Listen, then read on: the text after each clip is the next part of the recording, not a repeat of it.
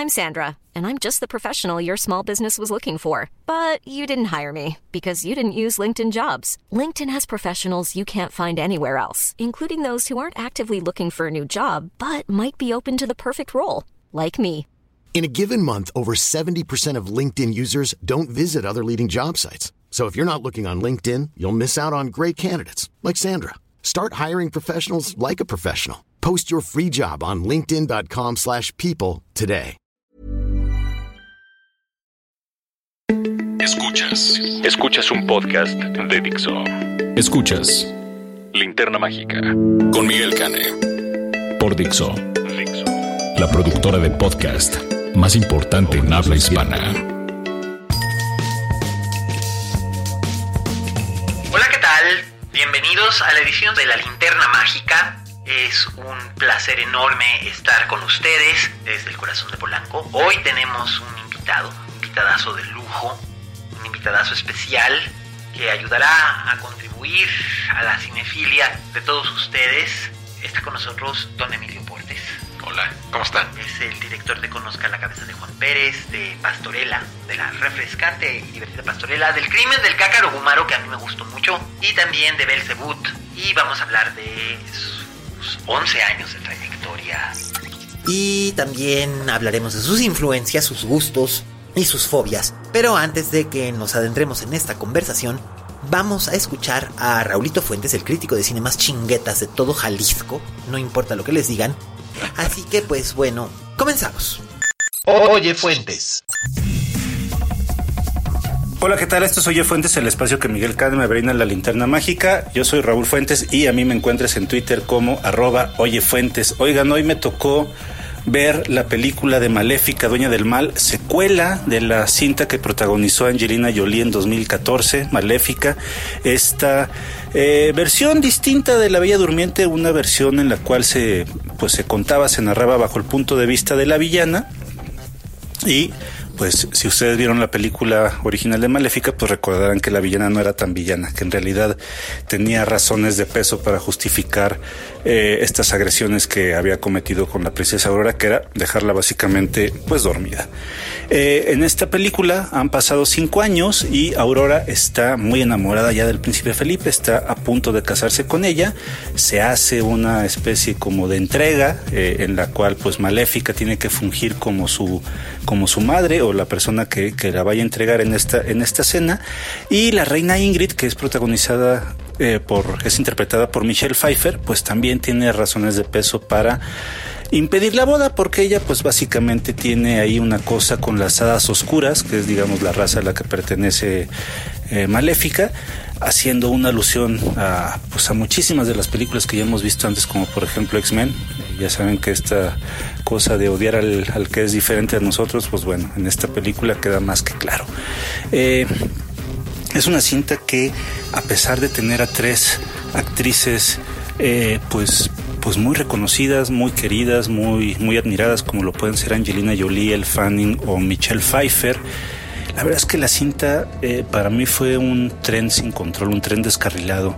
Fíjense que eh, los conflictos, más bien la motivación de la villana, que es la reina Ingrid, nunca quedan del todo bien cuajados. Eh, hay por ahí una explicación que se da, pero parece como muy sacada de la manga. Luego, por ejemplo, también el conflicto que sufre eh, la propia Maléfica, que es básicamente darse cuenta que ella no es la única hada oscura que existe y que además, pues todas las hadas oscuras también tienen un conflicto fuerte con los humanos, que por eso les digo que también, pues eh, le debe mucho a las películas de X-Men, por poner un ejemplo.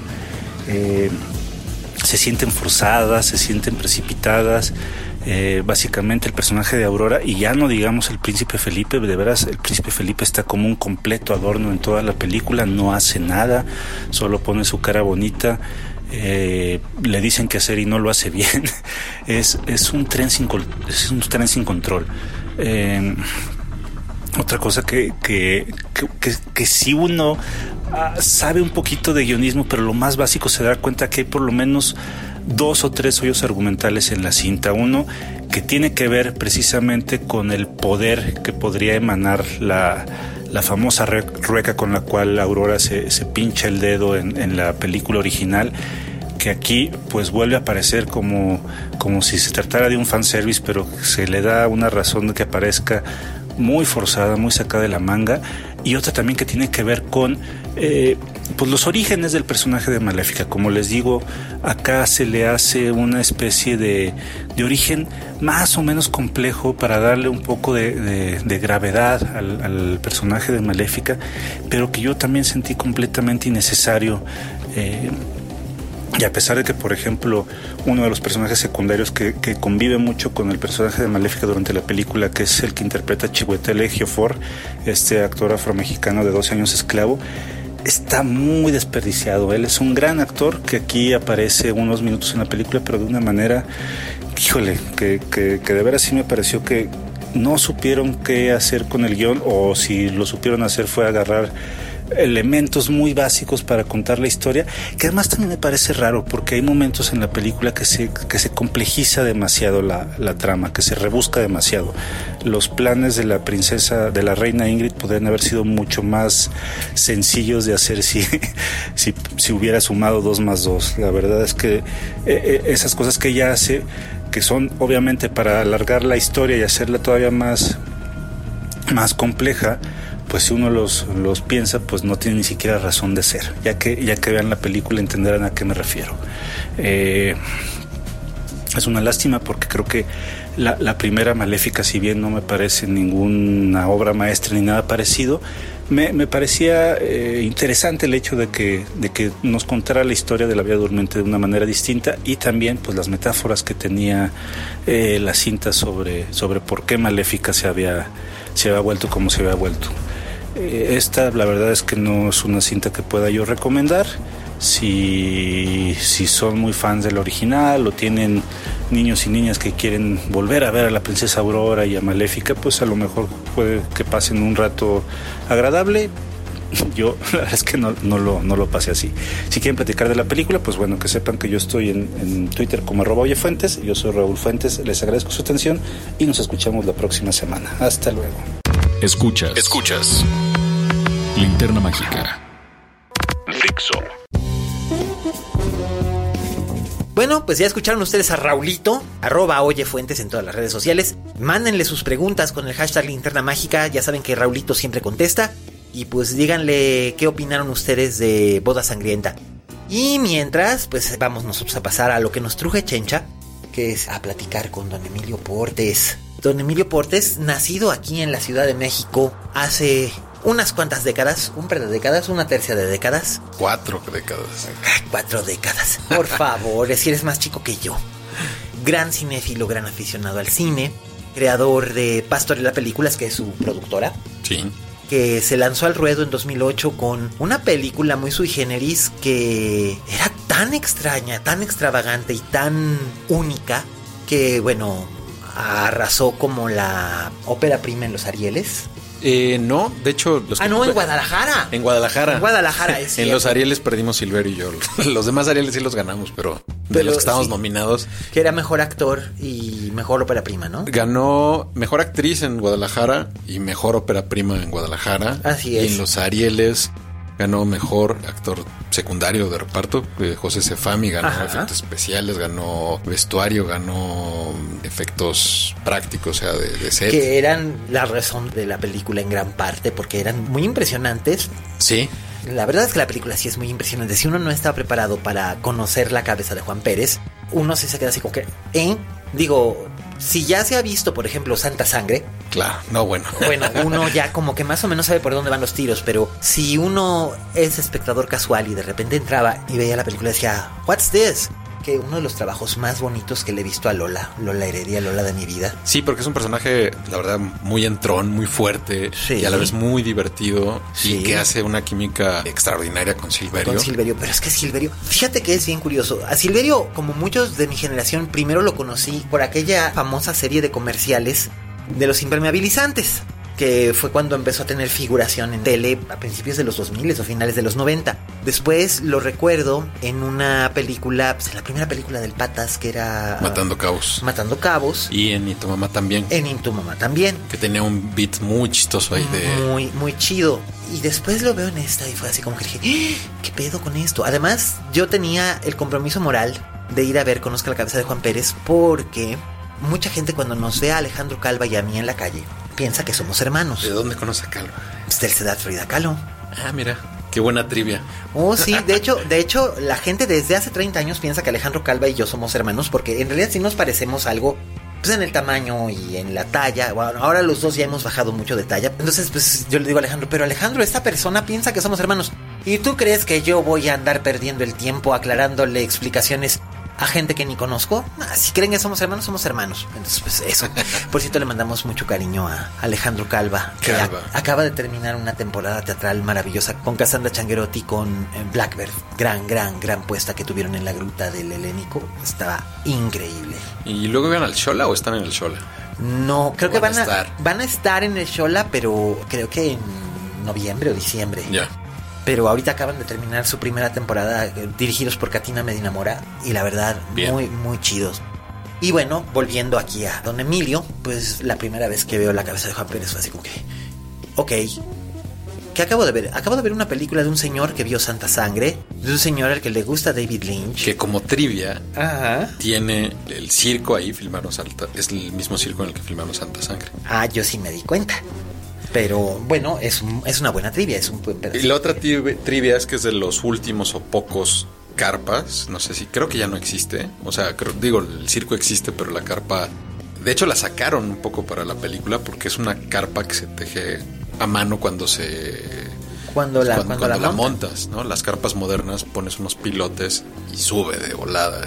Pero esas no, esas eran como las de Dumbo. De Dumbo, que hay que armar con Que hay que armar todo.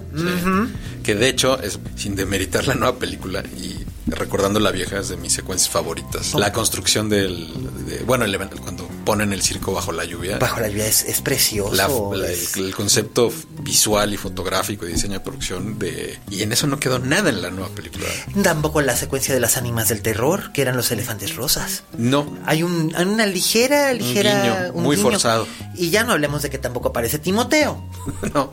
Que, que, en realidad creo que por eso no funciona la película, ¿no? Porque él era el el protagonista de, Es el que, él es el que le enseña a Dumbo que él puede volar. Y ahora está suplido por cinco personajes, ¿no? Pues sí, que dices, ah, ¿qué digo? Eva Green siempre se agradece su Es lo único que levanta la película. Pues sí, pues sí, porque, pues porque Christoph Waltz está en Christoph Waltz.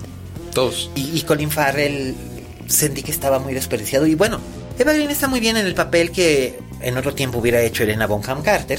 Pero bueno, volvamos. Regresando a, los circos. regresando a los circos. Nacionales. Es una gran película debut. Yo considero que es, es muy impresionante.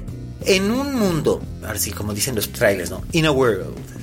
En un mundo en el que aquí en el cine mexicano por lo regular la, la ópera prima ya se está yendo por dos vertientes o es una comedia sumamente comercial, básicamente fusil de alguna comedia romántica estadounidense, que siempre he dicho, ok, si la gente paga por ver a Jennifer Aniston hacer estos desfiguros, no tendría por qué no pagar por ver a Marina de Tavira haciendo estos desfiguros, ¿no?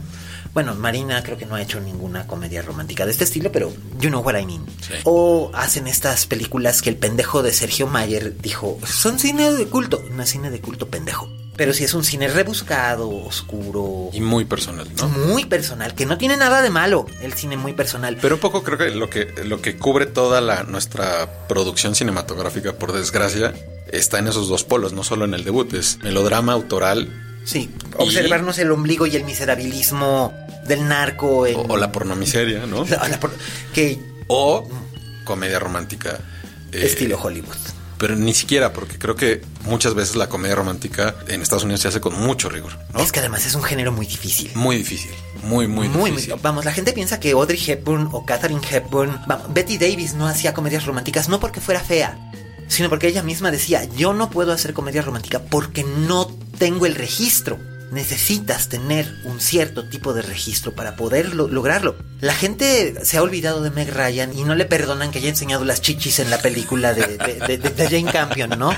Pero perdón, se necesitaba un cierto tipo de temple y un cierto tipo de registro para poder no, hacer una ciertos tipos de escritores. Digo, Por ejemplo, los escritores viejos de comedia gringa, pues eran. los este, Ruth Gordon y su marido Garson Canning. Sí, o, o Marshall, que acaba de morir ahorita. También. O esta. Nora Ephron. Nora Ephron. Nora Ephron, que era una gloria. Sí, o mucho de la comedia romántica, pues Hawks y Wilder. También.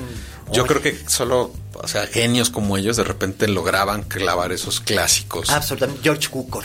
Sí. Josh Cooker, que se aventó todas las comedias románticas de Spencer Tracy y Katharine Hepburn y funcionaban maravillosamente. Y no todas. Por ejemplo, Olivia de Havilland podía hacer comedia romántica, pero su hermana no. Su hermana, este, Joan Fontaine, siempre era este tono dramático de. Totalmente. Del, soy la señora de Winter. Este, y en cambio, Olivia de Havilland sí, sí te podías creer, hasta cuando era madurita, ¿no? por ejemplo, en La Luz en la Plaza, sí te creías que la señora estaba a punto de ponerle los cuernos al marido, al marido insensible con Rosana Brasi y dices, es que yo también lo haría. Bueno, es que lo que pasa, lo que también lo que apuntas, bueno, no, no que lo apuntes, pero complementando esto, yo creo que la comedia romántica americana pues viene de una tradición del radio, del teatro, sí. muy arraigada, eh, que luego se convierte en sitcom y que es constante. Por y en México, pues en los 70s, 80s fue constante lo que se hizo de comedia en televisión, luego desapareció. Teníamos unos sitcoms realmente muy buenos. Algunos eran versiones de sitcoms americanos, pero funcionaban muy bien. Hogar Dulce Hogar. Sí. Las suegras. Incluso los polivoces, este. Sí. O sea, hay muchas cosas. La cosquilla. La cosquilla, ensalada de locos. Por supuesto. Este, incluso la carabina de Ambrosio, que yo creo que era como nuestro Saturday Night Live. Pero la carabina de Ambrosio era una joya. A lo mejor tú te acuerdas de aquellas intervenciones que tuvo Ofelia Gilmain que de hecho la palabra canta, antes de hacerla Alejandro Suárez, y antes de que se llamara la palabra canta, la hizo un par de veces Ofelia Gilmain. No me acuerdo de esas. Yo sí Hay acuerdo. que buscarlas. Uy, por ahí han de andar. Era Ofelia Gilmain haciendo recitales poéticos, pero diciendo disparates. Nos decía cosas así como, qué felices éramos cuando éramos amantes. Qué felices éramos comiéndonos cacahuates y esa clase de cosas que después Alejandro Suárez hizo un, un trabajo muy emblemático con la palabra canta. Sí, pero que, en realidad era una parodia de Arreola y, claro. Y luego había incluso una autoparodia de las telenovelas, ¿no? Eh, claro, Mercado de Lágrimas. Que eh, ponían a Chabelo, que era genial, ¿no? Con César Costa. César Costa y Gualberto Castro. Gualberto Castro, que Leonardo Ochoa o alguna eh, actriz muy buena para Judith Velasco, aquella, aquella actriz que se tiró al paso del metro después, pobrecita. Y, y entonces agarraban cualquier pretexto de que se había perdido la lonchera o había una mancha en la camisa. Sí, decía, es que ¿cómo pudiste? ¿Cómo pudiste? Y Dramón. Hacerme una sopa de letra. cuando sabes que soy analfabeta esa clase de cosas que era glorioso, era realmente glorioso. Yo, creo que lo que pasó es que también luego vinieron las la época de las ficheras, no toda. Incluso las primeras no eran tan malas. No, no, no. De hecho, Tivoli, por ejemplo, es una, es una estupenda. Las primeras de Bella Noche, aparte tienen actores buenísimos, ¿no? Y tenían buenos directores. Y guionistas. Sí. Y luego, creo que lo que lo mató ni siquiera fueron las películas, sino también la época y los bajos presupuestos. Absolutamente. Y el volumen y la época en el que se dejó de hacer cine y que las salas empezaron a, hacer un mugrero. Y se convirtieron en un mugrero y además ya solamente había pues el monopolio de Hollywood, la raza y varios más. Que yo no debería de hablar mal de los Ramírez porque finalmente ellos, como quiera que sea, mantuvieron a flote de, de alguna forma que la gente fuera al cine. Sí, y yo, pero yo creo que esa época fue la que un poco secó al cine de comedia. Sí. Y lo cargó por muchos años mal llevado la tele con fórmulas, ¿no? O incluso, por ejemplo, alguien me preguntaba cuando Cantinflas cumplió no sé qué aniversario, que qué tan importante era el legado de Cantinflas. Y yo decía que era un cómico brillante en toda su primera etapa, pero desafortunadamente en su última etapa... ¿Era regañón y moralino? Era moralino y eso era totalmente contrario a la comedia y un poco fue la herencia cómica que dejó Cantinflas. Claro. Fue esa, la, mala, la peor, la, pues chafa. El patrullero 777, el barrendero, el padrecito. y ahora pórtense bien, que ya sabes ahora quién anda diciendo que nos portemos bien.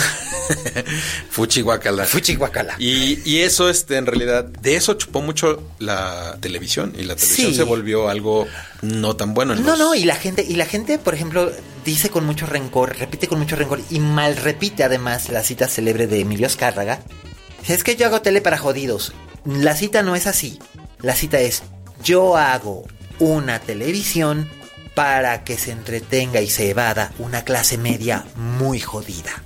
Esa era la frase y además era cierto, porque eso era lo que el público estaba respondiendo. Y es una tristeza porque se había perdido, pues sí, ya lo que escribían Mauricio Clay, Antonio Ferrer, grandes, grandes escritores de comedia. Y se fue diluyendo y se fue diluyendo y hasta los propios polivoces se acabaron convirtiendo en parodias de los polivoces. Sí, con sus programas independientes, ¿no? Exacto, y bueno, no sé, Luis de Llano mucha gente también lo critica mucho, pero yo creo que sí contribuyó con dos sitcoms que eran suficientemente sólidos siguiendo un formato estadounidense, que eran Cachún Cachún Rara y Papá, soltero. Y Tres Generaciones. Tres generaciones que curiosamente era de Emilio La Rosa. No era de. No, no era de Luis de Llano, era de Emilio La Rosa y seguía un formato español que se llamaba Platos Rotos, que era una madre soltera, una abuela que había vivido la guerra civil y una adolescente que era Yolanda Ventura en España. Pero fíjate que son, hasta la fecha siguen como muy recordados estos, no sé si intentos de sitcom, porque no, no recuerdo cuántas temporadas tuvieron. Están muy arraigados en la cultura. Absolutamente, igual que como antes estuvieron. ¿Tú sabes que hubo un sitcom de la familia Burrón? No. Que duró como cinco capítulos. No, qué joya. Sí. ¿Producido en Televisa? Producido en Televisa. Leonorilda Ochoa era Bololita. Chabelo era el tractor. Y este. Pues Chucho, y Chucho Salinas era Don Regino. Pues entonces eran los Beverly de Peralvillo. Básicamente. básicamente. Pues básicamente los Beverly de Peralvillo era. Son la familia Burrón. Era la familia Burrón, pero mezclado un poco con los Beverly ricos. Eso era lo que era. Y luego en los 90 hubo un intento como cuando Azteca trató de hacer... Ha habido muchos intentos como de hacer, trató de hacer sitcoms. Quisieron hacer una versión de Hechizada con esta actriz cubana que ahora mismo no me acuerdo, pero hacía telenovelas y la pusieron a hacer este sitcom con Rodrigo Abed como el marido y Anel, la de José José Anel, que hoy es Santa Anel porque dice que ya es cristiana y, a la y pues ya olvidó sus tiempos de la buena vida. Anel era Endora, que yo nada más vi el, piloto de eso y dije, ¿por qué? O sea, se gastaron un dineral en comprar los derechos y básicamente rehicieron el piloto original, que es muy bueno, y lo desperdiciaron espantosamente porque además, digo, pues, Agnes Murhead era un, monstruo y Elizabeth Montgomery era una diosa. Y quedó, quedó peor que el piloto de la nueva Sabrina. Bueno, ¿qué quieres que te diga de la nueva Sabrina? Ah, pero no era Sabrina, era hechizada, perdón, ¿no? Sí, esa era hechizada. Y, ay, no, Son dos brujas diferentes. No, pero, bueno, brujas al fin y al cabo. Que ahora nos acercaremos un poco a las brujas y a los demonios. Bueno, pero como para cerrar este rollo, lo que pasa es que yo creo que no es que sean buenas o malas los sitcoms o muchas cosas, sino que también ha faltado como la continuidad. Sí. Entonces, al, no haber continuidad de sitcoms y de cierto tipo de comedia, se pierde el se hilo. Se pierde. Y es que ahora, ahora el público lo que está pidiendo es la telenovela no va a desaparecer nunca en este país. Pero se va a achicar. Bueno, ya, se, está ya se está achicando y además, por ejemplo, ahora están pidiendo dramas convencionales, con valores convencionales, porque es lo que están pidiendo las señoras que ven la tele de 4 a 7 de la noche. Pero para las telenovelas de las 9 y media de la noche, Está pidiendo historias de amor y lujo en escenarios cosmopolitas, deportes de invierno, sol radiante, sexo sugerido y solo sugerente. Pero, ¿no crees que eso es lo que dicen? Porque estas señoras, quién sabe quiénes son, y yo creo que ya son señoras ya muy grandes, porque de hecho, por ejemplo, mi abuela, mm. que es experta en telenovelas, mm, nos entenderíamos muy bien. Ya no ve tantas telenovelas. Pues no, pues es que llega un harta o se puso a ver telenovelas turcas. Es, ve las telenovelas turcas. Te digo. Pero la verdad es que el streaming también se la, se la ha jalado, ¿sabes? Claro, es que ese es el punto y Televisa tardó mucho en entrar al streaming. Y yo creo que es algo que le está pasando, incluso, regresando al tema de la comedia en el cine, es algo que le está pasando, siento yo, a las cadenas de cine. Es decir, nos dicen que lo que ve el mexicano o quiere ver el mexicano es comedia romántica y si se puede, como dices, remakes. Sí. Pero yo creo que no es tan cierto. Bueno, ya viste lo que pasó con como si fuera la primera vez, que no estaba mal hecha. Mauricio Valle hizo un intento honroso de hacer un remake de una película que es probablemente la mejor comedia romántica comercial de Adam Sandler, porque la mejor comedia romántica de Adam Sandler es Punch Drunk Club, y donde Adam Sandler y Drew Barrymore estaban muy bien, tienen una gran química, y la hizo con estos jovencitos, con Badir Derbez y Jimena Romo. Pero ¿no crees que la gente se siente un poco... No fueron. Timada, un poco decir, ¿por qué si ya lo vi o lo puedo volver a ver con con los originales. que no es tan vieja, porque la tendría que ver la misma película solo con actores mexicanos. Sí, ¿sabes? Y, no, y la película no pegó. Y es una pena porque no era mala. Simple y sencillamente no pegó porque era tan parecida a la original. Que además en un momento dado no puedes lanzar tampoco a dos actores que se están fogueando con un producto que tiene este tipo de responsabilidad, ¿no? Y luego además lo sacas a competir con Marteta y Gareda y este Yomar Chaparro, ¿no? Que es una planadora, ¿no? Por supuesto que... Y ellos saben que lo que hacen es feo y es reprensible, pero la gente va. Pero también que creo que la gente va porque es la cantidad de copias que se le asignan a esas películas. 500 copias, 600 copias, 300 mil copias, tú Por- dilo. No, por eso, son 500, 600 contra 2500 o 3000 copias, que es con lo que estrena una película americana. Entonces, cuando realmente tienes la cantidad de copias suficientes, creo que sí hay una competencia, ¿no? Claro. Pero cuando no las tienes, pues ni siquiera es medible, ¿sabes? No, y luego se les ocurre sacarte a competir con Avengers. Es otra liga. Ese es un problema grande de nuestro cine, que creo que se tiene que legislar. O sea, no puede ser que una sola película de un solo estudio tenga acaparada el 94% o 96% De las de pantallas. las pantallas. Y la paradoja es esta, que sí es un negocio privado y particular. Claro. Y Pero- solo tenemos de dos sopas, además. Sí, pero también sigue siendo un medio masivo de comunicación. Y eso forma públicos y eso forma Criterios. criterios y genera cultura. Y desafortunadamente no es la nuestra. Pero por, además, por desgracia, y ese ha sido un problema. Fíjate, yo veo una película como. ¿Qué te diré? Mildred Pierce, de Curtis, con John Crawford. Es del 45. Y luego veo lo que hacían aquí en el 45. No hay punto de comparación. Y es básicamente contar la misma historia. La madre abnegada que sacrifica todo por una hija ingrata. Y aquí nos gana esa moralina que seguimos arrastrando como público y como productores de contenido.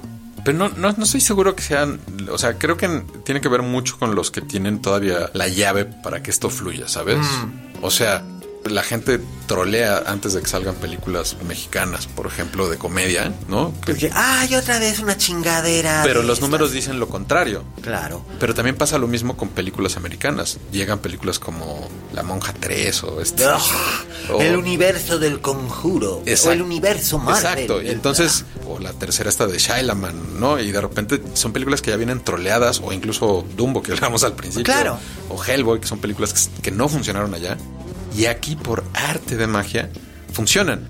Pero Eso la magia. Hellboy es una mierda. Pero no, no- pero en realidad no es, no es magia, es en realidad la cantidad de copias que le asignas. Entonces no es tampoco que el público, ¿sabes? Este realmente esté viendo lo que quiera ver, No, le están viendo lo que hay. lo que les Es- ponen. igual que está sucediendo también en el streaming. Les ponen lo que hay. Que Pero ahí tienes la libertad de sí buscarlo. ¿no? eh, si le escarbas un poquito le encuentras. Por ejemplo, estábamos comentando antes de entrar a, a grabar que Belzebut, tu película más reciente, está disponible en streaming en Amazon Prime. Sí. Y es, digo, no es ideal ver una película como Belzebut por cómo está hecha y cómo está fotografiada Y por el sonido. y por el sonido en una pantalla doméstica. Pero ok, ahí la tienes. Y no solo está Belzebut, si le vas rascando, vas encontrando que hay cosas que de otro modo no puedes ver. Como Sorprendentemente hay un buen catálogo de, De cine mexicano, mexicano. viejo y nuevo. de nuevo, acaban de subir, por ejemplo, Amor Libre, que es una de las mejores películas de Jaime Humberto Hermosillo. Hay muchas de Jaime Humberto. Que eso está muy bien, porque la gente ya ha olvidado lo buen director que es. Déjate tú que haya olvidado lo buen director que es Jaime Humberto Hermosillo. Han olvidado quién es Jaime Humberto Hermosillo y no deberían. No, era un peso welter de la generación de Casals y Fons. Pero, o sea, pero por supuesto, y además era, era el sórdido, era el sórdido elegante. Vamos, aquella, aquella, y te debe haber contado Isela ese, Vega ese- cuando ese- hicieron. ese sí era La nuestro. Almodóvar, yo creo. Eh, Jaime Por Humberto, mucho. claro, pero por mucho. Pero por mucho. Va- vamos, Almodóvar yo lo quiero bien y estoy obsesionado con la flor de mi secreto, pero seamos honestos, Almodóvar, sin John Waters y sin Pasolini y sin incluso Jaime Humberto, no hubiera sido lo que ahora es. Pero claro, supo cómo... él sí supo cómo adaptarse y cómo conectar con el público y hacer lo que él quería, dándole al público lo que el público creía que quería o lo que el público realmente quería. Bueno, pero empe- yo- ahora que lo mencionas, sí empezó haciendo un cine muy punk, ¿no? O sea, ¿Cómo cuando no? ves Pepi Lucy Bomb, es una peli muy Waters, pues, ¿no? O sea, Pues es completamente muy Waters. guarra, muy divertida. y muy incoherente y luego Muy- sigue muy laberinto- chistosa. Laberinto de Pasión es, gra- es graciosísima con Cecilia Sí. Roth gritando ¡Me tiene histérica! O la criada cubana que dice uno sumito, ah, pero es que aquí en, en España no hay papaya. Esa clase de cosas, ¿no? Que es completamente racista, es completamente sexista, machista, misántropa. Y la película es divertidísima. ¿Y qué he hecho yo para merecer esto? Que además en todas se fusila grandes dramones de Douglas Sirk o de Sí. Cukor o de quien sea y, y les da la vuelta, ¿no? Y está padre y ya después pues ya se convirtió en el estilo almodovariano. Yo sí estoy obsesionado y lo digo con La Flor de mi Secreto, a mí me gusta mucho. Y me gusta por Marisa Paredes y me gusta por esta idea de la escritora que no quiere ser quien realmente es, pero pero tiene que ser, además de ser realmente quien es, es la escritora que todo el mundo espera que sea y haga novela rosa, aunque lo que quieres escribir es novela negra. Y aquí en México como que siempre le hemos tenido un poco de desconfianza o miramos siempre por encima del hombro al escritor de cine. Sí, eh, bueno, o sea, sí y no, porque por ejemplo, el discurso que dio esta Alicia Paz García Diego, Gar- sí. García Diego, o sea, que fue, un- fue dedicado a los guionistas. Por Y- Y, supuesto. la obra, y la obra, pues la gran obra de Ripstein no se entendería. Ha sido con ella. Sin y- ella, sí, ¿no? o sea, por supuesto. es, es como el arma secreta ahí, de él. ¿no? Pero realmente quienes sabemos quién escribe las películas de Ripstein y Pero ¿qué otras duplas hay como esas en México? Puta, bueno, nuevas. ¿Nuevas? Porque es lo que dices, no hay de No. repente, o sea, no hay una continuidad realmente No, entre no hay una- guionista. No, este, porque además a los guionistas, hay guionistas excelentes a los que los productores les dicen, "Eh, sí, pero quiero que mejor me hagas una cosa que se parezca a La Monja. Porque con eso de que la película de terror vende, entonces todo el mundo quiere hacer película de terror. Si es pero- americana, sí, Sí, claro. ¿no? Sí, claro, pero entonces te obligan a hacer algo que realmente no.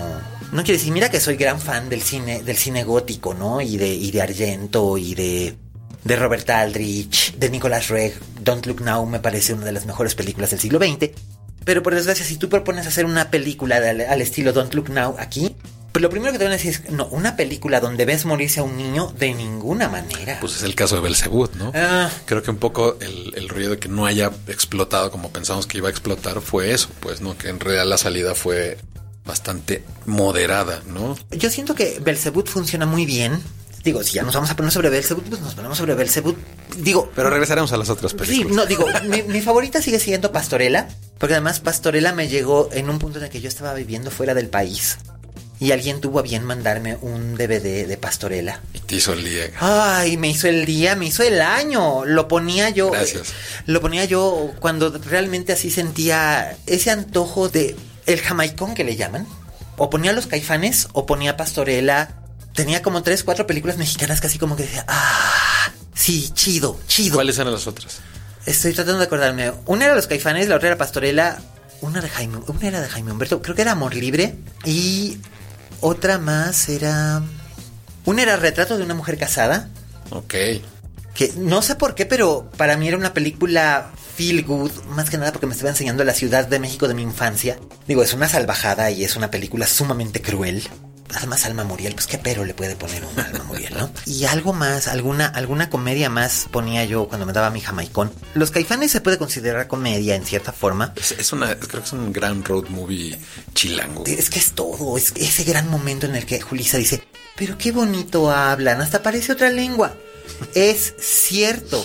Y es maravilloso ver cómo ella va evolucionando de ser esta niña popis a convertirse en un animal de ciudad, ¿no? El- e- ese momento en el que se lleva el cigarro a la boca y le dice a Oscar Chávez, comunícame tu ardor.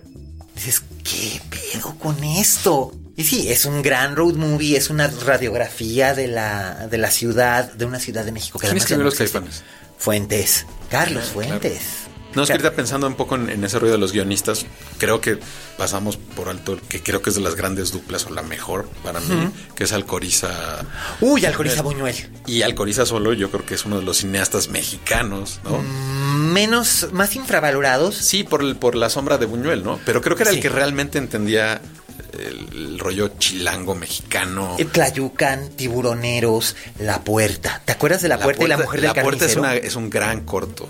Es una Pero, pero en términos así, yo creo que, por ejemplo, vacaciones de vacaciones de Semana, Santa. en Acapulco. Esa creo Mecánica Nacional. Exacto. so- La es- película altmaniana antes de que existiera la película altmaniana. ese yo creo que es el ABC de, de- ¿cómo se llama? El abecedario del mexicano. Esas dos películas. Oh, pero, pero claro que sí. Pero pasa- pero Sara sobre todo- García mentando madres. Pero sobre todo la de Semana Santa creo que pasa muy, muy desapercibida Y es por lo pena. guarra que es, pero es una gran película. Por supuesto. Y además el elenco que tenía era un elenco súper... Lucha Villa. Que, perdón, Lucha Villa para mí es una de las actrices icónicas del cine mexicano de los años 50 y 60. Que el- y de los 70 incluso. Que el último, el último gran papel fue el de Lolo, ¿no? Sí, por supuesto, claro que sí. No, y una que hizo con Jaime Humberto. ¿Cuál? Encuentro, que eran ella y María Rojo. Que fue lo último que hizo antes de hacerse esa cirugía plástica que la dejó idiota. Pero, pero sí, pues, se le, inhaló grasa, se le fue al cerebro, pues ay, mamacita. Qué pena, Lucha Villa, que era... Sí, sí, era una... Ca- Katy Jurado en Fe, Esperanza y Caridad. Sí. Aquella escena donde, del pleito en, en el lavadero de ropa. Pero tú lo decías ahorita, el ABC es Doña Sara García mentando madres Y tragando como mexicano. y pues. tragando como mexicano. Pero, pero, pero bueno, Carlos, Carlos Piñar y Pili, la de Pili y Mili, vestidos todos de punta en blanco que acaban revolcándose en el fango y no tienen una sola línea de diálogo. Sí. Era un gran, gran, gran, gran trabajo el de Alcoriza. Y por desgracia, su trabajo, salvo el que hizo con Muñuel, se consigue muy poco. Es Pues están ahí, no, o sea, sí están los DVDs, están las películas, incluso hay unas películas ahí en línea y todo, pero no, no es una figura memorable. No tiene el respeto que se merecería, la verdad. Como Alberto Isaac, por ejemplo. Sí, Incluso Gabaldón.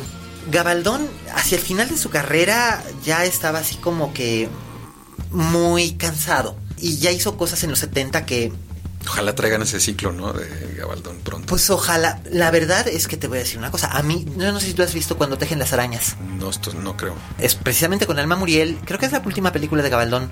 Alma Muriel, Carlos Piñar, Raquel Olmedo. Alma Muriel es una chica que estudia en Suiza y de una finishing school. Ella es una gran. de una familia casi casi aristocrática. Regresa porque el papá muere. Y ella siempre ha tenido complejo de Electra y odia a la mamá. Y la mamá anda con Alfredo Leal, que es un torero. Qué raro. Y, este, y el papá era Gustavo Rojo, que sale en flashbacks, pero ella luego descubre que el papá y el novio eran amantes, y entonces ella se enreda con Jaime Moreno. Jaime Moreno, ahí tienes un nombre para la posteridad. Se enreda con él, que es un fotógrafo porno, la convierte en modelo, luego la convierte en modelo porno, y luego ella acaba viviendo con una amiga disque italiana, que es Angélica Chaín, que en realidad había planeado todo esto para volverla lesbiana. I know, suena como de Almodóvar. Pero es una película de Roberto Gabaldón. Órale. Y de los 70. Ya muy deschongado, ¿no? Totalmente, pero, pero pues ¿cuántos directores Don Ismael Rodríguez acabó haciendo casos de alarma? Que eran este unas de prisión, ¿no? Como parte 1 y 2, ¿no? Algo Este, así. Que, que dices, pero estamos hablando de Don Ismael Rodríguez. Y creo que el problema fue que aquí en México nunca nos acabamos de creer que teníamos realmente el potencial para tener un cine que pudiera realmente competir con el cine que se hacía en Europa y el cine que se hacía en los Estados Unidos en esas mismas épocas. Y cuando se hacían películas que podían estar a esa altura y que competían en festivales como Días de Otoño o Macario, y te estoy hablando de los 60, ¿m? en este pueblo no hay ladrones. Yo creo, yo creo que eso tiene que ver mucho con un poco con, con la industria Mm. y también con la cultura a la que de repente fuimos perdiendo como muchas cosas en el Tratado de Mm. Libre Comercio, ¿no? Como la comida, los zapatos, este, la ropa, que creo, sí, porque por ejemplo, si te fijas, la industria americana siempre tuvo a manera bien o tiene hasta la fecha de colocar sus películas y de darle seguimiento y les hacen este cumpleaños y la chingada. Claro. ¿No? Y aquí, justo en la época que caen, bueno, que en la que yo crecí, que proliferaron los videoclubs, ¿Cómo no? no era fácil conseguir este cine mexicano. No, había una sección de cine mexicano que por lo regular eran o estrenos O de Cantinflas. actuales de Cantinflas o de Chespirito. El Chanfle, Exacto. el Chanfle 2. Pero también tiene que ver mucho con que Televisa, pues, supongo que tenía la mayoría de los derechos de todo. Tenían el Y hasta monopolio. la fecha, si te fijas, nunca hemos tenido una buena cultura del acervo. No, Ni no, de- siempre ha sido caótico. Y de, la divulga- y de la divulgación. De hecho, de todas estas películas que hablas y las ves hoy, se ven con las patas porque son transfers De VHS. videogra- videograbados de, de los positivos que se rescataron. No, por ejemplo, ves películas del cine de oro y ves claramente que un rollo estaba hecho pedazos y el otro no. O y sea, el sonido es atroz. y entonces, pues tenemos una cultura de nuestro cine muy, muy de Muy video, difícil. muy de VHS. Y aunque haya gente, hay- aunque haya gente con magníficas intenciones, por ejemplo, Hugo Villa. Hugo Villa es maravilloso y le echa, le echa todos los kilos posibles. Tampoco es como si por arte de magia y buena voluntad pudieras hacer esto. Él está en la Filmoteca de la UNAM y ha estado... Sí, pero te- Hacen todo lo que pueden con lo que tienen. y sacan uno o dos al año, ¿no? Exacto. Hay, hay gente, por ejemplo, como. Y los como- churubusco lo mismo. Y, Sí. y lo hacen, lo rescatan. O la academia. Y luego la rescatan y la tienen restaurada y no sabes qué van a hacer con ella, no la reciben. O cada quien en su propia trinchera, ¿no? Por ejemplo, Alameda Films, Daniel Birman se preocupa por restaurar. Creo que una de, los, de las mejores restauraciones es el vampiro. Completamente. Pero porque él sí tiene una, un cariño y unidad de preservación. ¿Y dónde está el Blu-ray del vampiro? Pues sí, sí, creo que sí existe. ¿Sí existe? Sí. O García Besné, que fue la única de toda la familia de los Calderón que se preocupó por rescatar, pero no puede sola, pues. Por supuesto, es que ese es el asunto. Y entonces todo esto pues, es como una memoria trunca que nos ha hecho perder identidad. Y entonces todas estas películas, pues en realidad sí son de culto porque hay que ir a buscarlas, cara. Bueno, sí, en ese sentido sí. Y no dejan de ser personalísimas las que ahora se hacen, pero no sé, por ejemplo, y no es ningún secreto que a mí, por ejemplo, la película de El placer es todo mío. Eh, no me acuerdo ahora el nombre de la directora. No me gustó nada cuando la vi en Morelia. El placer es todo mío o el placer es mío. Me pareció la cosa más pretenciosa que había visto en el festival en ese momento.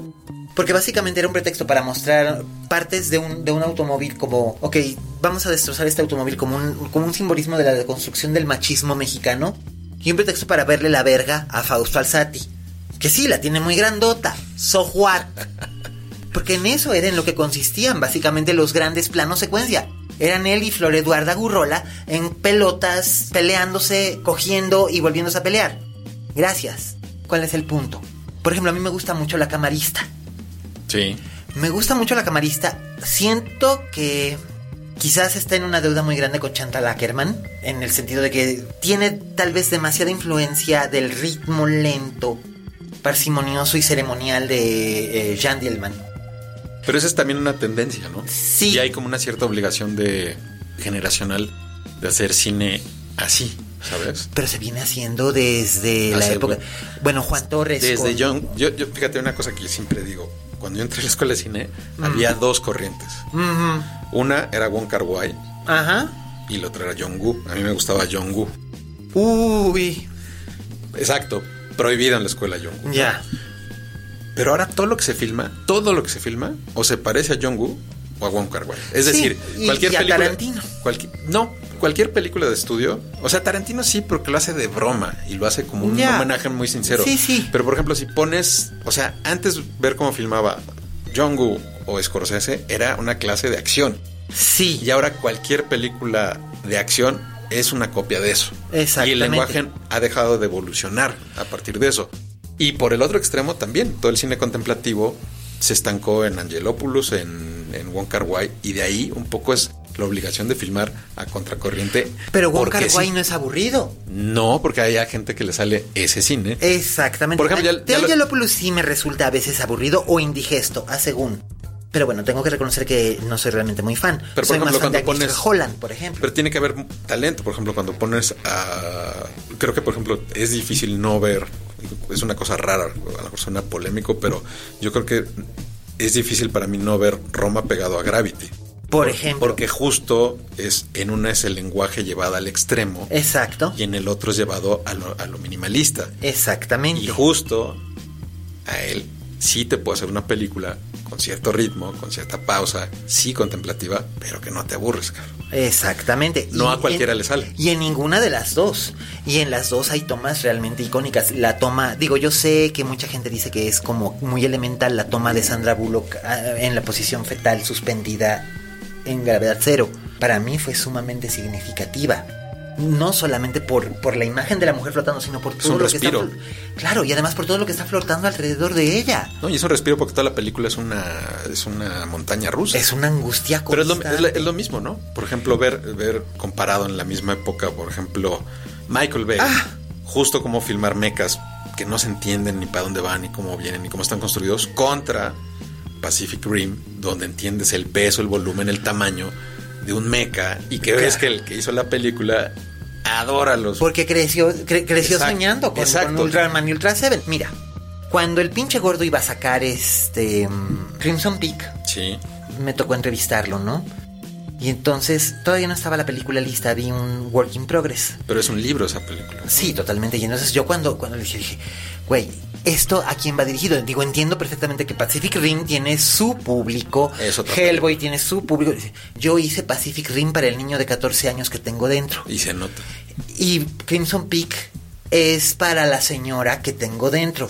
Me dice, básicamente... la señora gótica. Sí, me dice, básicamente es una película de Deborah Kerr a lo bestia. Y sí, es, obviamente es Daphne du Maurier, es este, Don't Look Now, es Rebecca, es, sí, toda, Sí. es toda la novela gótica tradicional. Estas películas que hacían Olivia de Havilland o Deborah Kerr, estas actrices maduritas y tal, y son películas muy femeninas. Obviamente la gente no entendió nada y él se vio obligado a meter esa escena final de la pelea tipo Kill Bill en la nieve, ¿no? Pero- Básicamente porque era lo que la gente estaba esperando que ocurriera y se sentían decepcionados. Yo no me sentí Yo decepcionado. creo que es una película pero- que se va a tener que revisar eventualmente. Yo también lo creo, O sí. sea, porque también es una película atípica Totalmente. de su filmografía. Entonces, Totalmente, Y es, es- una película que creo que con los años, por eso digo que es como un libro, se va a tener que volver a A ver. ver, a ver. Desde otra perspectiva y en otra generación. Es como Sí. mencionabas lo de Argento, ¿no? Es un cine que en su momento fue de repente muy despreciado. ¿no? Sí, sí, y sí, ahora sí.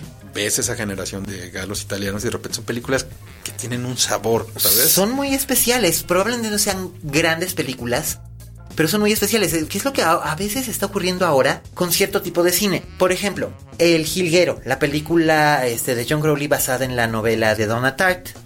En Estados Unidos le fue de la chingada porque decían, ay, es que es muy lenta y es muy aburrida. A mí no me pareció ni lenta ni aburrida, pero me remitió a ese estilo de cine que se hacía cuando tú y yo éramos niños, que nuestros papás iban a ver como La mujer del teniente francés, o La decisión de Sofía. ¿Sabes a lo que me refiero? Estas adaptaciones de novelas de éxito para adultos que se hacían con un elenco de primera, Meryl Streep o Dustin Hoffman o Jane Fonda, y directores como Sidney Lumet, que eran para Ramones. adultos, exacto, que no necesariamente estaban para Oscar, sino que se hacían porque se habían comprado los derechos del libro, pero era un proyecto de prestigio. Es lo que es, es un proyecto de prestigio de la vieja escuela. Y si no lo ves así, y si estás esperando que sea una película de acción, pues estás jodido, porque no es lo que es. Que eso es lo que, por ejemplo, y vuelvo a Belzebut, ese fue mi gran pero, y fue así como que mi gran pelea con mucha gente, porque mucha gente estaba esperando que fuera una película de horror straightforward, como El Conjuro. Que tiene su parte y luego su parte no. Por ¿no? supuesto, tiene que tener esa parte para poder entrar a jugar a las canicas Sí. con ese tipo de, de historia. Y bueno, que este Tobin Bell es obviamente una referencia a ese tipo de, de- de- de filme. Si ustedes aún no saben que Tobin Bell es eh, el actor protagonista de la serie Soul, Juego macabro aquí. con Ajá. Entonces, ustedes no son dignos de decir que les gustan las películas de terror. Perdón. Pero ahí tenemos a Cosío en una interpretación. Tremenda. eh, Es que es muy meta. Es que era una buena partitura. O sea, el- Sí. el, guion de Luis Carlos ya traía un personaje con muchos matices. Joaquín lo dice así. Yo Sí. creo que el de lo mejor de la película es Joaquín. Sí. Pero Joaquín lo dice, pues, o sea, era seguir un poco al personaje que estaba escrito. Y Es poca que- gente lo podía Es que es, interpretar, es- o es la más. encarnación de un hombre completamente atormentado. Sí. Y eso está muy cabrón. Eso está muy cabrón. Porque nos hemos vuelto tan indulgentes como espectadores que ver a un personaje que está sufriendo, incluso desde antes de la película, él ya viene sufriendo. Su background es de sufrimiento atormentado, de tortura. No, es que no conecto. Entonces, ¿qué carajos quieres a los amiguitos del bosque? También pasa que creo que estamos entrando, no todos, pero mucha gente entra con preconcepciones de las películas. Creo que lo decía Scorsese o, o de alguna manera parto de ahí, ¿no? Que el cine se estaba muriendo tal y como lo conocemos, porque ahora las películas ya no son tan importantes en sí, sino es más importante el tweet de la película o la entrevista de la película O el evento. o el evento de la película y la película está pasando a segundo plano. Digo, hay gente que además de eso trae una película, ¿no? Y dentro de esa de ese Mare Magnum. mare magnum eufórico de ser el primero en ver la película, opinar de la película, criticar la película, sacar un blog de la película, Dios. la película de repente tiene que cumplir, desafortunadamente, bueno, para mucha gente tiene que cumplir con una cierta estructura, con ciertos tipos de personajes. Sí. Y a mí de repente, no sé, o sea, entrar a ver una película, por ejemplo, como Midsommar, ¿no? Que a mucha gente... Ándale. No, que de repente ya sabes de qué va la película, Sí. pero también es un gozo de repente que no te lo pongan como, como decías, como Stranger Things de A, B, C, D, No. sino de repente que la película vaya respirando, ¿sabes? Y llega un momento en el que, y es en el caso de Ari Aster es muy particular, Mi película favorita de 2018 extranjera. Hereditary. Hereditary, a huevo. El trabajo de Tony Collette en esa película debió haber sido, o sea, en vez de que nominaran a la pendeja de este, bueno, alguna de las quedó fuera. sí, quedó fuera Tony Collette porque pusieran a alguien que era como un tiro, este, un tiro cebado y por lo menos debió haber tenido derecho de correr junto a Olivia Colman e incluso junto a Yalitza. Sí. ¿Me explico? Y junto a Glenn Close debió haber tenido ese, porque era un gran, gran, gran trabajo. Y Anne Dowd también se merecía una nominación como mejor actriz de soporte. Ha sido una de las grandes sorpresas esta década, aunque tenía yo ya 20 años. Eh, Anne Dowd, la actriz que salía de la, de la amiga en, en Hereditary, la que la mete ah, al, ya, ya, ya. al culto este, que es la tía Lidia en el cuento de la criada. Gran, gran, gran actriz, una actriz soberbia. Y muy pocos la conocíamos realmente o la tomamos en cuenta hasta que apareció en The Leftovers. Pero lo que voy es esto. Ari Aster construye Hereditary con una precisión como las miniaturas de su personaje. Es todo un rompecabezas perfecto donde ensambla cada pieza y en el momento en el que tira la cuerda, que es el momento del accidente del golpazo, es otra película. Es otra película. Que eso, que eso, creo que es lo refrescante de la película, que tú entras a ver una película que luego ya no es esa película. Exacto. Que tampoco está haciendo algo como de Hitchcock. Y luego entra otra película muy pacheca. Sí. Y al final cierra con una película muy tipo Midsommar. Muy tipo Midsommar, muy tipo Wickerman. Exactamente, que ya es de bajada y que ya que entendiste que estás en esa película dices, ya vale gorro, ¿no? Exactamente. Pero lo que es muy refrescante para mí de Hereditary, creo que es que justo no es la estructura convencional que la gente espera Absolutamente no. Absolutamente no. Por ejemplo, a mí una de las, y lo sigo repitiendo como perico, pero de las cosas que más me ha impactado cinematográficamente, desgraciadamente la vi en la tele, que fue la nueva serie Twin Peaks, que de repente no se sabía para dónde iba. Bueno. Y de repente era refrescante, pues de repente ver un melodrama, de repente ver otra cosa. Claro. De, repente ver el capítulo este del... El capítulo 8. De la... De, de, las víctimas de Nagasaki, o sea que de repente... Sí. O los tres últimos capítulos pero de repente no tener esta presión de ver algo lineal, ¿sabes? Eso también, eso también se aplaude. Digo, el asunto, yo, yo tuve un problema con Midsommar que la encontré indigesta y lo dije, y lo dije en este podcast. Básicamente porque sentí que era tan random de repente que podía ocurrir prácticamente lo que fuera. Y sucedía lo que fuera. Y que le debía demasiado a The Wicker Man. A mi modo de ver.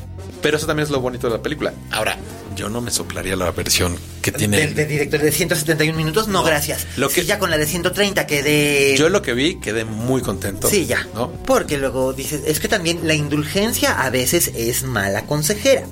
Ahí tenemos las primeras películas de nuestro amigo Alejandro González Iñárritu, a las que a todas Amores Perros, Babel, 21 gramos, Beautiful, le sobran 40 minutos, 50 minutos y es un regodeo constante y es este afán de soy un chingón y vean cómo estoy haciendo algo muy chinguetas. Sí, güey, pero en realidad yo creo que se asienta a seguir los lineamientos de un guion para contar una historia mediante imágenes hasta Birdman. Sí, bueno, a mí, me parece que, justo las dos últimas películas tienen el mismo rigor que tiene la primera película. ¿Que, ¿Que Amores Perros? Sí.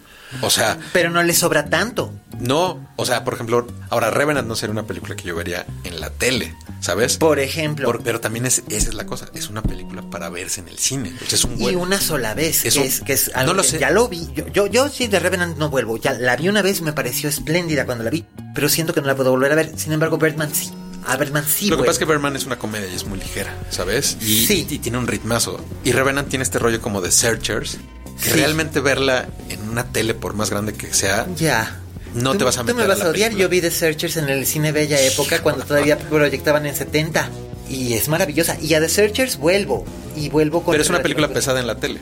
Es pesada en la tele si no sabes a lo que le vas a entrar. Si ya la viste alguna vez y ya sabes por dónde vas, no te resulta tan pesada. Pero verla por primera vez en tu vida en la tele, sí, sí, cabeceas. Yo luego la vi en la cineteca en un Blu-ray espantoso. Ay pero cambiaba la percepción. Ah, bueno, eso sí, pero no es igual, vamos, además tampoco es igual verla a los seis años, que fue cuando la vi, que a los 45 que tengo ahora.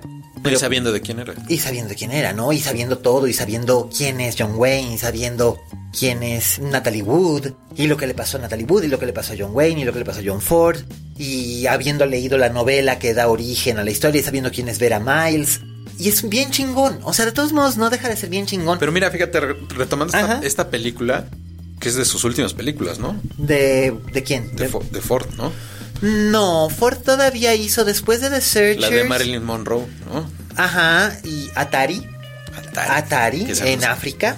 y luego hizo, la última que hizo fue una con Anne Bancroft, que hizo en el 66, que se llamaba Seven Women. Que era Pero a lo, que voy, a lo que voy con The, Searchers es que es como el, un poco, empieza a ser el anti-western que él había hecho. Sí. ¿No? Sí, sí, sí. No es rápida, no es. Los personajes no, ni son tan buenos ni son tan malos. No, Ethan es un racista.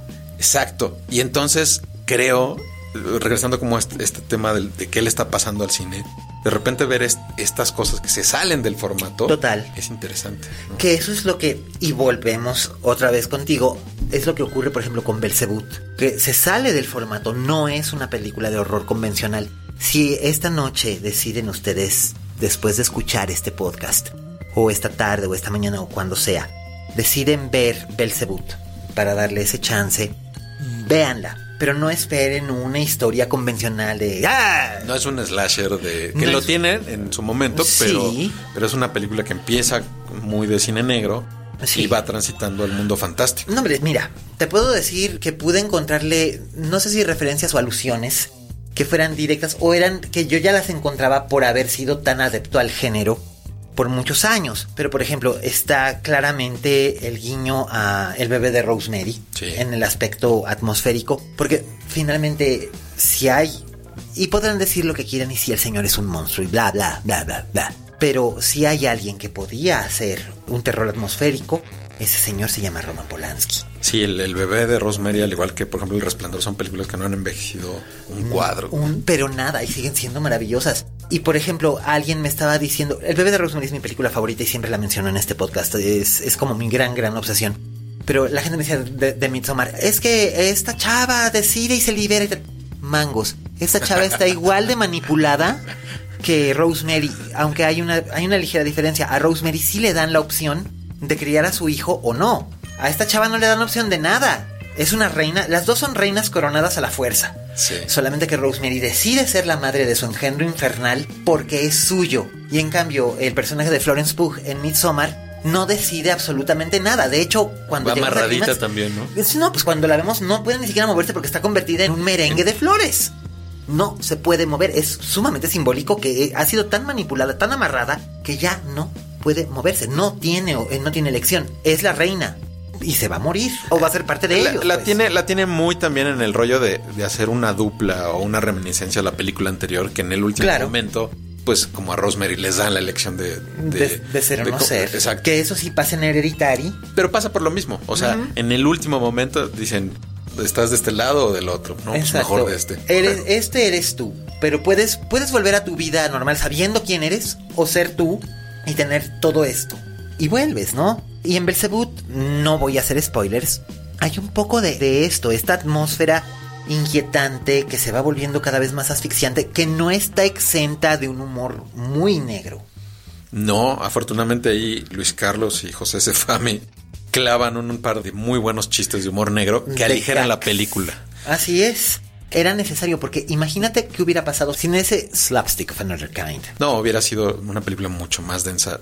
Y yo creo que le vienen bien porque si la película, la historia, no la película, es muy violenta. Sí. Y creo que tener la película todo el tiempo arriba, de repente creo que no te hubiera hecho no disfrutar los siguientes capítulos igual o por lo menos el, último acto de la película exacto. que una vez que entran no hay chistes es que se acabó la diversión es que, es que ya no puedes voltear atrás porque ya no tienes nada detrás podría decirse que estás ante uno de los de las secuencias climáticas más atmosféricas, más inquietantes y más super bestias que me ha tocado ver en un montón de tiempo en una película de género. Vamos, no es anticristo. Mira, también creo que tiene que ver con la poca producción y cultura de cine de terror que tenemos, ¿no? Por ejemplo, claro. O sea, la verdad es que yo estoy feliz con el trabajo de, efectos especiales, de, de, de Arviso, de efectos digitales. no hay queja, no hay punto de, la, de la foto de, Ramón y del trabajo de Carlos Lagunas para hacer estos ambientes. Por ejemplo, estoy muy orgulloso de este cuarto que no tiene ventanas y de repente tiene seis ambientes de iluminación diferentes, ¿no? Que hace que la película sea muy atmosférica y muy opresiva y de repente al final muy liberadora también, ¿no? Que ese es un punto muy importante del cine de terror. Exacto, pero en términos de violencia, por ejemplo, está la, una película que pasó muy desapercibida, porque no estamos acostumbrados a eso, que es la película de Atroz del Lex Ortega, que, Por es- ejemplo. que se estrenó en estas como rebabas que consiguió ayer el IMCINE para estrenar todo lo que faltaba. Mm. Y se le dio pues, literalmente un par de semanas en funciones literalmente de... O muy temprano en la mañana o muy tarde no, en la no, noche. todas eran así como de 12 de la noche. Mm. Y además mucha gente en México no está acostumbrado al gore extremo, que por ejemplo en Estados Unidos hay una cultura Ah, Pero ese subgénero. ¿no? Pero por supuesto, pero además te voy a decir una cosa. Porque hay gore extremo y otras cosas que son pseudo gore extremo. Ahí está, tenemos la carne. Que, ¡Uta! Ay, no sabes cómo me encabroné viendo este. viendo tenemos la carne. Y que además llegara el director con sus amiguitos a- en Morelia se bajaran los calzones y dijeran nos vale madre la crítica. Güey, si te vale madre la crítica, te vale madre el público y hiciste una película para choquear a tus amiguitos, exhíbela en tu puta casa, pendejo. O sea, además la película es sumamente inferior. Y lo que hicieron, por ejemplo, con Noé me pareció un desperdicio tremendo. Porque no puedes tener a un muy buen actor en un producto tan. tan deficiente, tan gratuito, tan regodeante en, en la pendejada de la nada, creyendo que es nihilista. Cuando por supuesto que no es nihilista. ¿Quieres cine, quieres cine de horror nihilista y gore? Somos lo que hay.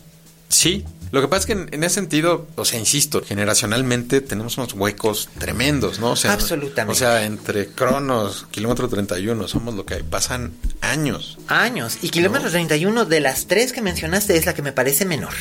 Es efectiva y Pero en eficiente. realidad pone, al igual que Matando Cabos, ponen, ponen decir, vamos a hacer este tipo de cine. Y lo hace, y hace el que, que vuelva a ponerse de moda el cine comercial, que por desgracia luego se inunda con remakes de las películas de Tabuada, que además fueron remakes muy inferiores. Muy. Lo que hicieron con el libro de piedra fue una pendejada, teniendo tanto potencial.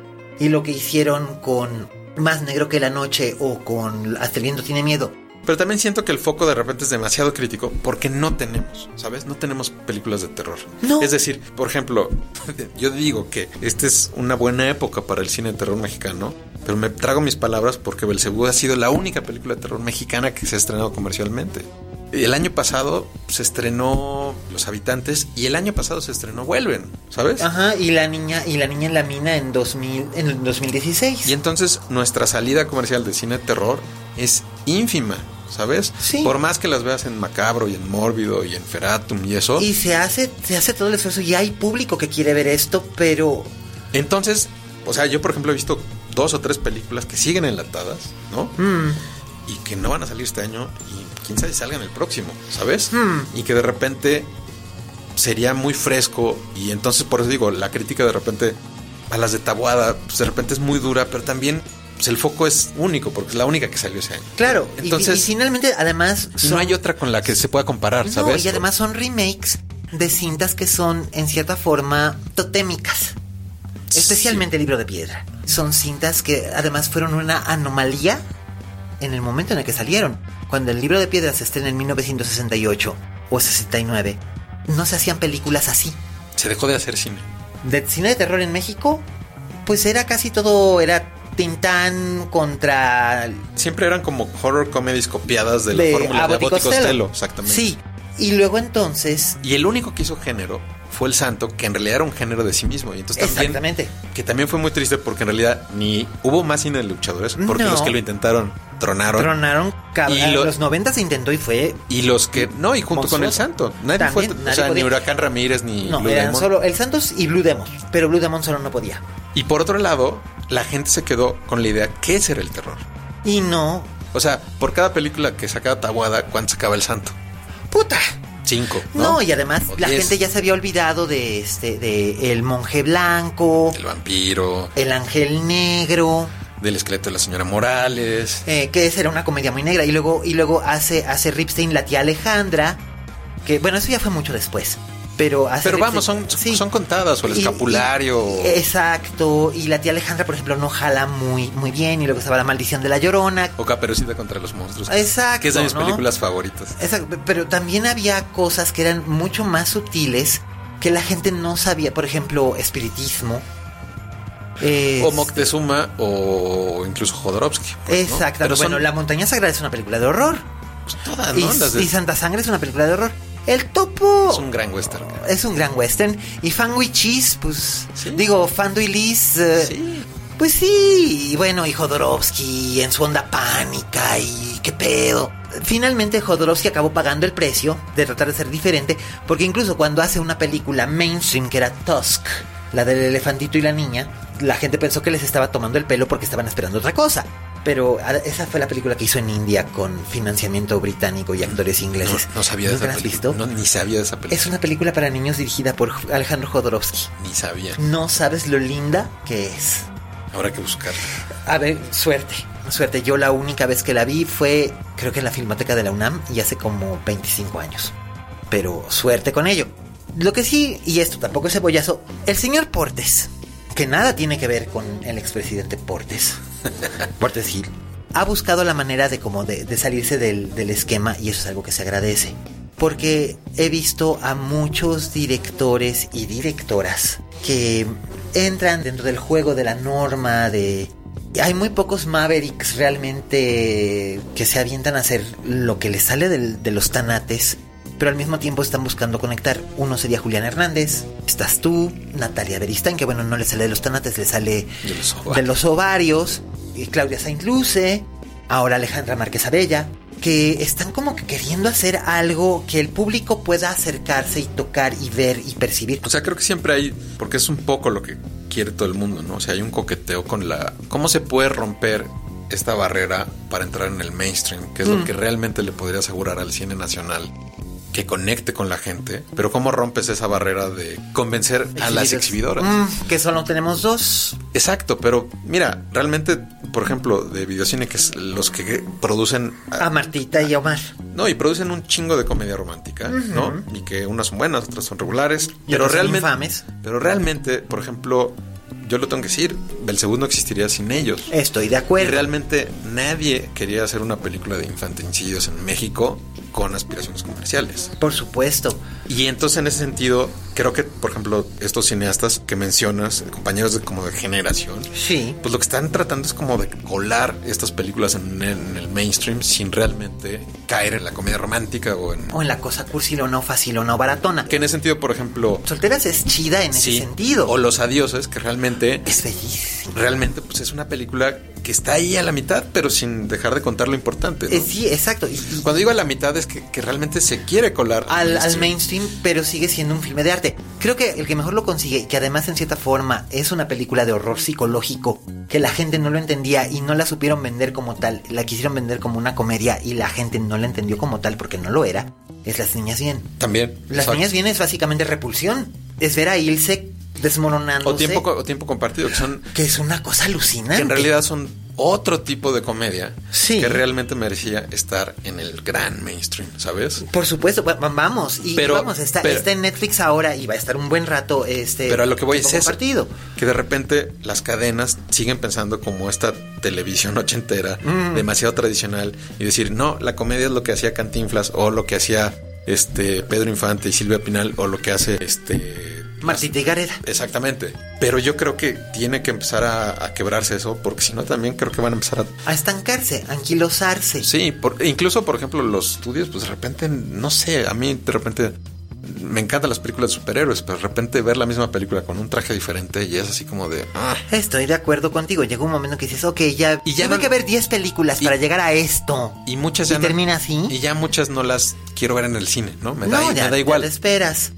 Básicamente, la única película de superhéroes que estoy esperando con interés o Joker. con curio- No, el Joker ya la vi y está no. bien, pero no es una película de superhéroes realmente. No, así película de superhéroes tal cual y que tengo curiosidad por verla y básicamente porque la protagonista no es una gran actriz, pero tiene una presencia que no había yo visto en cine en muchísimo tiempo, alguien que tuviera ese tipo de presencia como la que tenían en su momento Ava Gardner o Rita Hayward, que no eran las grandes actrices, pero puta madre, qué presencia. Gal Gadot en la saga de Wonder Woman. Tengo curiosidad. No, a mí justo como vendieron esa película, siento que es la misma película vendida con una gran campaña este, feminista, pero no le veo nada nuevo. Esta nueva versión que viene de Wonder Woman retro, Ajá. Se me hace que está interesante. Eso es a la que me refiero, a la de Wonder Woman 1984. Pero la primera película y que se cacareó tanto y que se vendió como la gran película feminista. No, no es la gran película feminista. Realmente, realmente me pongo a llorar pensando en no, pero si, pero si y la pensando en Halloween y pensando en, en ¿sabes? Puta, en el propio bebé de Rosemary. Claro. Es una película, es una película feminista finalmente. Y lo vuelvo a decir, Rosemary tenía una opción. Ella decide. En los últimos, en el último plano de la En el último plano de la película, ¿no es usted su madre? Bueno, sí. Pero bueno, ya para cerrar y concluir, porque hemos divagado por todos los géneros habidos y por haber.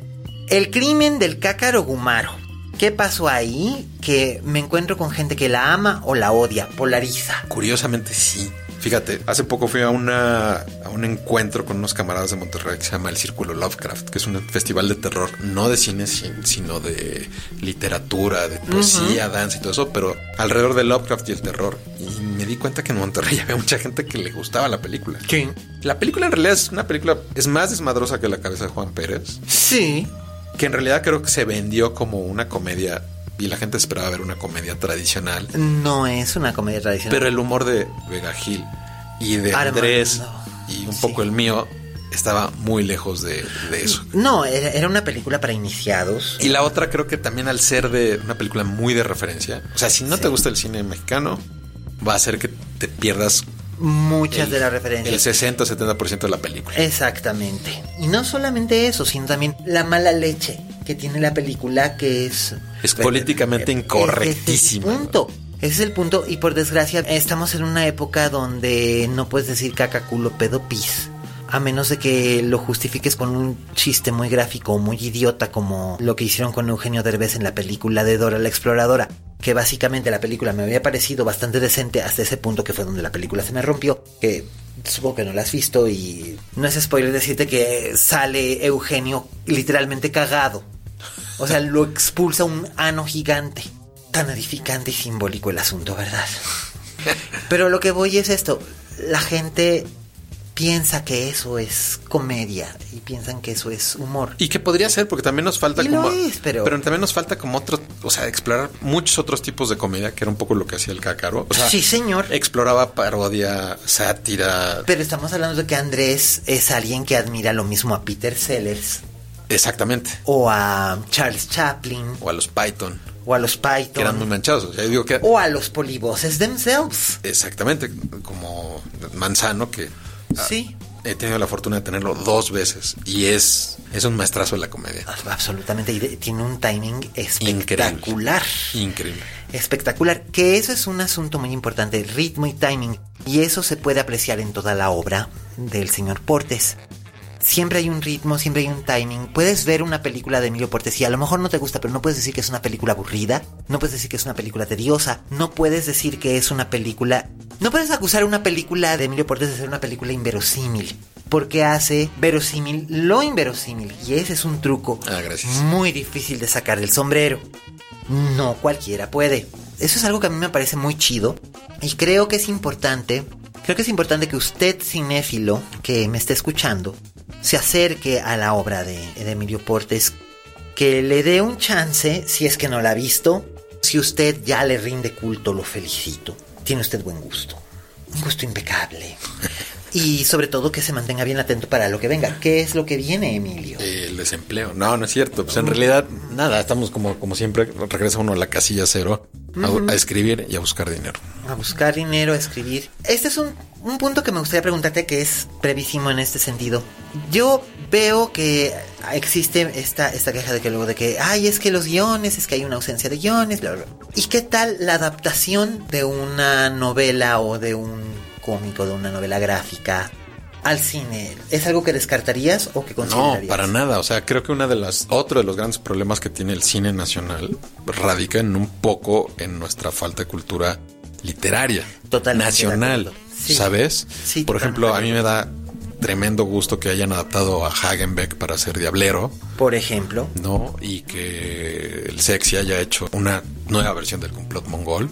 Sí, Pero de repente, digo, espero que gracias a eso se lean los libros y viceversa. sí. Pero creo que, por ejemplo, si tuviéramos una cultura le pasa lo mismo al, cine, o sea, no tenemos una cultura del cómic nacional. Cuando hablamos de cómic nacional, dicen, ah, pues la familia burrón y... ¿Sabes que yo tengo, tengo una idea perfectamente bien armada para hacer una película de la familia burrón, el guion de una película de la familia burrón, pero no puedo porque no sé quién tiene los derechos porque la familia don Gabriel Vargas eh, es amplio.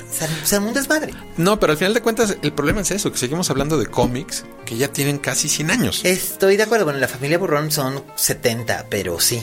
Y creo que si pudiéramos de repente crecer nuestras industrias de cómics, de novela gráfica, de literatura de jóvenes, este, bueno, ya ni tan jóvenes, este, creadores, este, narradores. Creo que si realmente eso permeara en el grueso del público, podríamos verlas más seguido en los cines. Bueno, ahora van a estrenar Cine de la Regia, que creo que es una gran idea. Es una espléndida idea, además con Regina Blandón, que a mí personalmente me parece que es una actriz que ha ido evolucionando, madurando, creciendo. ¿Cómo no? Literalmente frente a las cámaras. Y en los escenarios hay que ver a Regina en teatro, es espléndida. De hecho, ahora ella va a ser la protagonista de Pillowman, haciendo el papel del protagonista nada más adaptado. ¿Ah? Le pidieron permiso a Martin McDonough para hacerlo mujer y él dijo que sí, que va. Que finalmente el personaje estaba hecho para que fuera hombre o mujer, porque tenía estos matices ambiguos para que pudiera ser encarnado por cualquier tipo de intérprete. Entonces, pues ahora ella va. ¿Y quién es Ewan McGregor? Este. no, Martin McDonough, dramaturgo. No, ya sé, pero ¿quién, quién hace a Ewan McGregor? En la versión teatral, Pablo Perroni. Pablo Perroni, que lo tuvimos en Dogville y la verdad es que es un esplendidísimo actor. bueno, y, productor teatral. Regresando al tema, creo que, que sí, por ejemplo, este se tiene, se tendría que filmar más literatura mexicana. Sí. Y teatro mexicano se perdió. Y teatro mexicano también. Se perdió. Hay tantas obras buenísimas de, de nuestro querido y fino amigo Hugo Argüelles. Tenemos tanto Hugo Argüelles que podría funcionar. Sí, pero también de autores jóvenes. Sí, bueno. Eh, que tampoco se adaptan mucho, no, se montan mucho. No, por ejemplo, Joe Giordano Chalamanch, que hizo el Club de los Insomnes con Leo Ortiz Gris y Casandra Changuerotti está adaptando una novela de Brenda Lozano, lo cual me parece muy chido. Bueno, de hecho, yo tengo una novela, todas las fiestas de mañana, que todo el mundo me dice, es que es como un guion cinematográfico, pues la güey. Póngala ahí está. Póngala lana. Pues hagan la película, yo no me quejo. Vamos, ahí está. Pero es que esa es la cosa, el problema de la lana. Pero yo creo que esa es una historia que tendremos que cantar para otro día, porque además Repetiremos con don Emilio Portes si él está de acuerdo. Seguro, pero creo que de aquí van a salir como sí, tres podcasts. No, hombre, ya de aquí ya llevamos muchísimas gracias y perdón por la extensión, muchachos, muchachas que nos escuchan desde Asturias y Madrid hasta Guadalajara, Los Ángeles, Miami y anexas. Muchas gracias por escucharnos. Gracias, Emilio. No, gracias por invitarme. Qué buena plática. Qué buena hombre, y, cátedra que diste de, cine. ¿Quién? ¿Quién? Tú. ¿Yo por qué? No, yo no.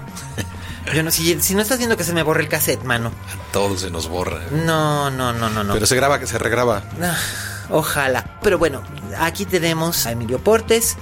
Pastorela está todavía, eh, se puede conseguir todavía Pastorela en, Pastor, eh, físico, ¿no? Sí, ya poco. Queremos una nueva reedición, si se puede. Va a haber este, Blue, sí. Siempre hubo Blue. ¿Siempre hubo Blue? Sí, había Blu-ray. Porque yo tenía, el, yo tenía el DVD nada más, pero ahora lo quiero en Blue. Hay Blu-ray. Hay una polémica si va a sobrevivir el Blu-ray o no. Yo digo que sí. yo creo que sí. Yo creo que. ¿Y sabes por qué va a sobrevivir el, Blu-ray? Por el rollo físico. Es por el rollo tenerlo. Físico, por supuesto, de tenerlo. Entonces. y eh, porque además el aparato te lee también tus DVDs. Sí, también. A mí no, nunca me gustó el DVD. Siempre se veía muy feito, la verdad. Sí, bueno, ahora cuando yo veo mis DVDs en Blu-ray, mejoran mejoran un poco. No al 100%, pero mejoran. Y el Blu-ray, bueno, pues es, digo, uno de mis pequeños orgullos es mi mínima colección de Criterion, ¿verdad? Pero donde tengo precisamente el bebé de Rosemary. Y luego me pongo a hablarle a la señora Castavet ahí en la pantalla. Eso sí es estar loco. Pero este, vean Belzebut, está disponible en Amazon Prime. En Estados Unidos y en Inglaterra, para los que no están aquí, está en una plataforma de terror selecto que se llama Shudder, donde hay puro cine terror. Creo que te puedes inscribir por una módica cantidad y tienen grandes clásicos de cine terror ¿Y se viejas. Ver aquí? Pues si logras si logras craquear ahí con tu VPN, IPN, eh, un VPN, IPN, Roku y demás. Exactamente. Belzebud, bueno, ahí la pueden encontrar. Pastorela, creo que está en iTunes. Igual Belcebú también, eh, Google Play, Cinepolis Click. Pastorela también la encuentras en Filmlin Latino. Cierto. Y ahí también encuentran la cabeza, de Juan Pérez, que creo que es el único lugar donde la puedes conseguir. Donde la pueden conseguir, sí, porque ni DVD hay, ¿verdad? No. También queremos rescatarla por ahí. Por favor, aprovecha que tienes los derechos porque luego hay el problema es que están perdidas que nadie sabe quién tiene los derechos. Es que el problema es que esa, esa película no es mía, es del cine del CCC, entonces está en ese limbo. Pero, la pueden ver en Filmline Latino. Que restauran divinamente y luego se quedan en el limbo. En el limbo. Que acaban de hacer una restauración divina precisamente de Retrato de una mujer casada. Ok. Pero no piensan lanzarla en DVD ni en Blu-ray porque ya lanzaron un DVD que no se vendió mucho y no piensan sacarla en Blu-ray y digo, es que yo la querría, yo la tendría en Blu-ray y la vería. Es más, hasta les hago un comentario, lo que quieran. Eh, sí, pero no, nada más nos vamos a quedar con la restauración así. Dale. Pero así es esto. Damas y caballeros, esto fue la edición 158 Extra Large y Super Size. Es un enorme placer haber estado con ustedes. Muchísimas gracias a Federico del Moral, a Verónica Hernández y Antonio en la producción. Gracias a Dani por darnos Dixo. Gracias, Emilio. Gracias por invitarme. A todos los que nos escuchan, saben que son mi familia y los escuchamos, los leemos cuando nos mandan mensaje. Ya saben que nos pueden escuchar en iTunes, en los podcasts de iTunes en Spotify, en Amazon Music y en todas las plataformas donde se pueden escuchar podcasts y por supuesto en la página de Dixo. Yo soy Miguel Cane, arroba alias Cane en todas las redes sociales y recuerden, como dijo la Betty Davis, en este negocio si no tienes fama de monstruo, no eres una estrella. Hasta la próxima.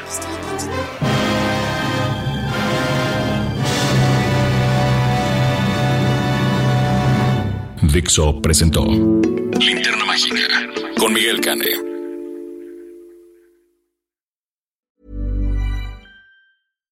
If you're looking for plump lips that last, you need to know about Juvederm lip fillers. With Juvederm Volbella XC and Juvederm Ultra XC, your lip look, whether it's subtle or bold, can last up to one full year with optimal treatment and no additional maintenance. Find a licensed specialist and see if it's right for you at juvederm.com today. That's J U V E D E R M.com. Add fullness to lips in adults over 21 with Juvederm Volbella XC or Juvederm Ultra XC. Do not use if you have severe allergies or a history of severe allergic reactions, or if you're allergic to lidocaine or the proteins used in Juvederm. Tell your doctor if you have a history of scarring or taking medicines that decrease the body's immune response or that can prolong bleeding. Common side effects include injection site redness, swelling, pain, tenderness, firmness, lumps, bumps, bruising, discoloration, or itching. As with all fillers, there's a rare risk of unintentional injection into a blood vessel, which can cause vision abnormalities, blindness, stroke, temporary scabs, or scarring. For full important safety information, visit juvederm.com.